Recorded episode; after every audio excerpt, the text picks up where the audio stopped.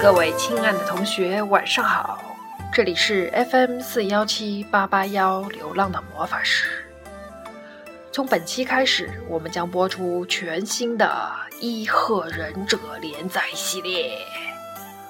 这本书当年在起点连载的时候，曾经登上过历史新书榜第一名，耶！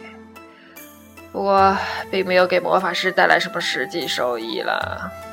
所以，多年以后整理当年的文稿，放到荔枝平台和各位亲爱的同学一起分享，也算物有所值了。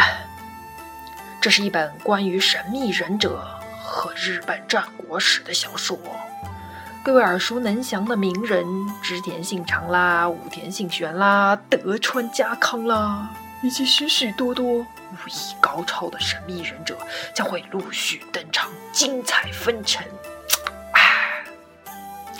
当然了，因为这本小说和之前的魔镜连载系列风格是完全不同，所以魔法师播出的这个这个感觉呢也会有一些改变。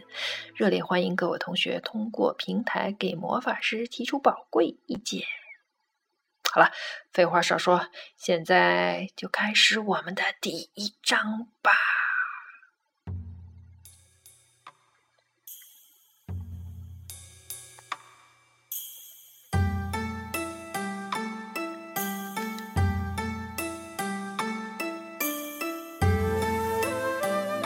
小姐，小姐，母妈在后面焦急的叫唤着，却怎么也跟不上前面身穿红色和服的小家伙。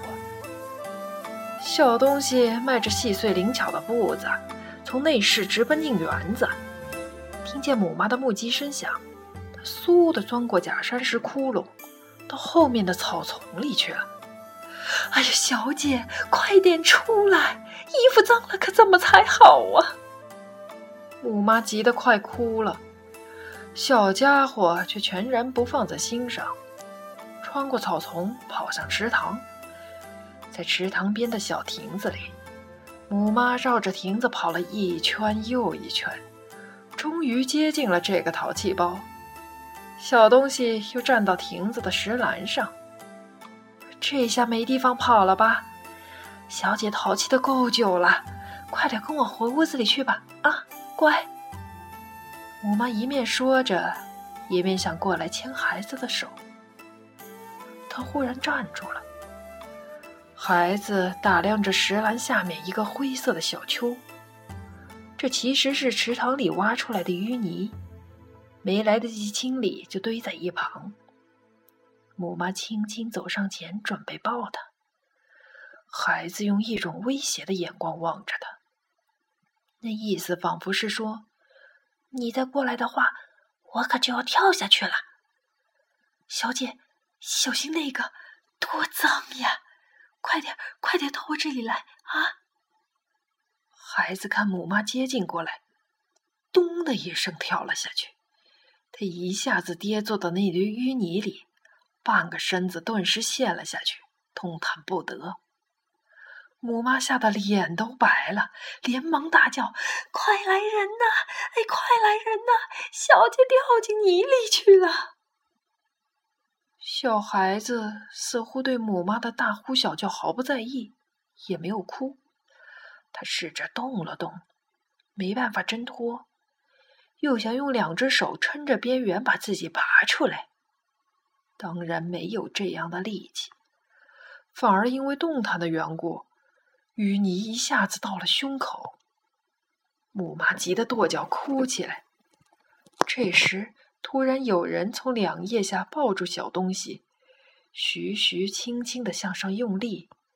两个侍从也赶过来，用力拨开淤泥，这才把小家伙解救出来。大人，竹田大人。都是我不好，没有看好小姐。母妈带着哭腔跑上来，抱着孩子：“快点带小姐去洗刷吧。”竹田擦着头上的汗水，这小泥鳅仰头看着自己，没有哭，也没有流露出害怕的表情。普通的小孩子弄成这样狼狈，或者说做了这么淘气的事情，将要遭到惩罚，总应该感到害怕吧？安喜，今天是怎么回事？竹田抱过洗刷完毕的小孩子，和气又不失威严的问道：“嗯，我自己跳下去了。”这个叫做安喜的孩子心平气和的回答：“为什么要跳进去呢？”一旁的母妈听到这里，忍不住又要流出眼泪，眼巴巴的望着孩子。我和母妈玩捉迷藏，不想被捉到，我就自己跳下去了。嗯，难道没有别的地方可以躲吗？陷到泥里，安喜不害怕吗？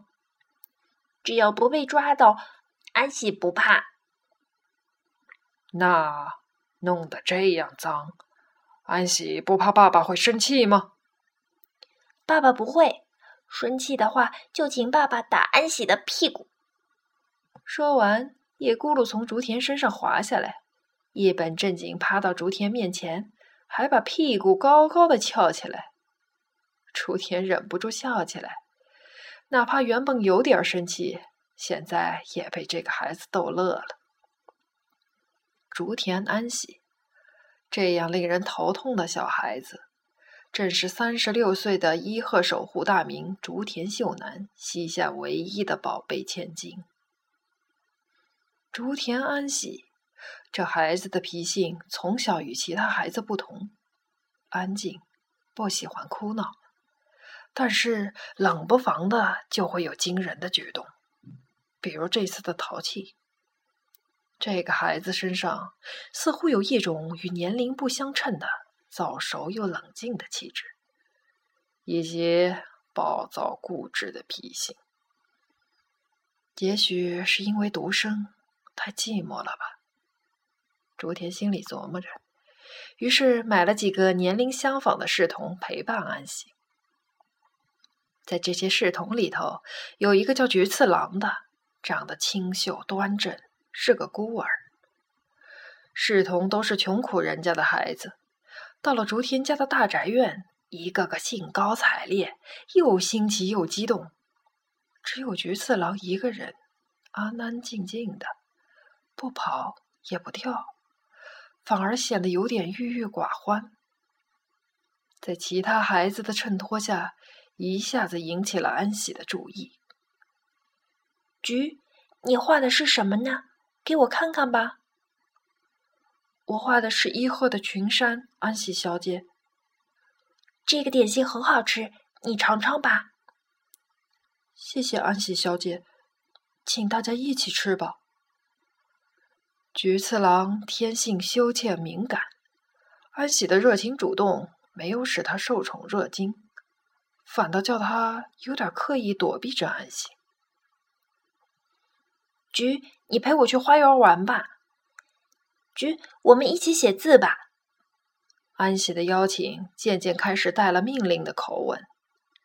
这个叫菊次郎的侍童懂得不能够反抗，没有表现出明显的不快，但是他比平时更加的安静和冷漠，就像在无声的反抗一样。这一天，孩子们正在一起练书法。安喜对于这种慢条斯理的活动一向没什么兴趣，草草涂完了一页，眼睛咕噜咕噜望着其他人。老师正半闭着眼睛打瞌睡，母妈和使女坐在门外，其他孩子一律低头认真的在写字，其中菊次郎尤其专心，笔握得紧紧的，鼻子上沁出了一层细密的汗珠。安喜看了一会儿，轻轻的走上前，想用袖子擦拭菊次郎的前额。没有想到，菊次郎忽然往后一退，轻轻挡了一挡安喜的手。安喜愣了一愣，不假思索抢过菊次郎正写着的字，狠命撕扯起来。菊次郎站起来跟他抢夺，可是刚写好的字已经被扯得不成样子。他望着安喜，俊美的眼睛露出受辱后的愤怒与反抗。这样的眼神，安喜从没见过。所有陪读或陪玩的侍童都是俯首贴面，即便受了责罚，也不过哭闹求饶。可是眼前这个比自己大不了多少的侍童，竟敢用这样的眼神，带着谴责和威胁的眼神望着自己。安喜毕竟还是个孩子，突然之间，仿佛觉得自己做了一件不好的事。他不声不响回到自己的位置上，坐下来，咬着嘴唇没有哭。过了一会儿，他也用一种恼怒的目光望着菊次郎，但对方非但没有示弱，反而更凶狠的看着自己。安喜真有点不知所措了，有一刻，他几乎要像普通的女孩子一样尖声哭叫起来，但是。不知道为什么，仿佛本能的知道哭，这是一种软弱不体面的行为。安喜没有哭，但是渐渐的，有一股尿意涌了上来。他努力克制着，环顾四周，老师已经开始轻声呼噜，母妈跪坐在外厅，只偶尔往里面望望。见几个孩子都安安静静的坐着，觉得挺好。安喜觉得此时如果叫唤母妈进来，或者报告老师，那简直就相当于讨饶一样。他于是就坐着不吭声。过了一会儿，他觉得小腹刺痛，再忍的话，会不会因为疼痛而哭泣呢？安喜这样想着，一股热乎乎的液体终于顺着腿流到跪着的膝盖，落到地面上去了。母妈发现的时候，安喜的裤子都快捂得半干了。期间，他若无其事的练字，不再看菊次郎。菊次郎也像心领神会一般，顾自写字，不再看安喜。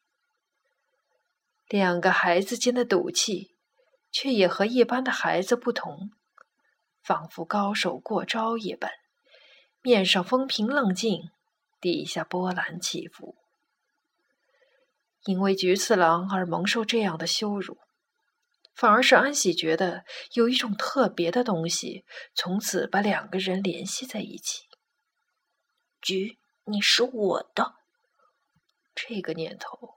在安喜的心里挥之不去。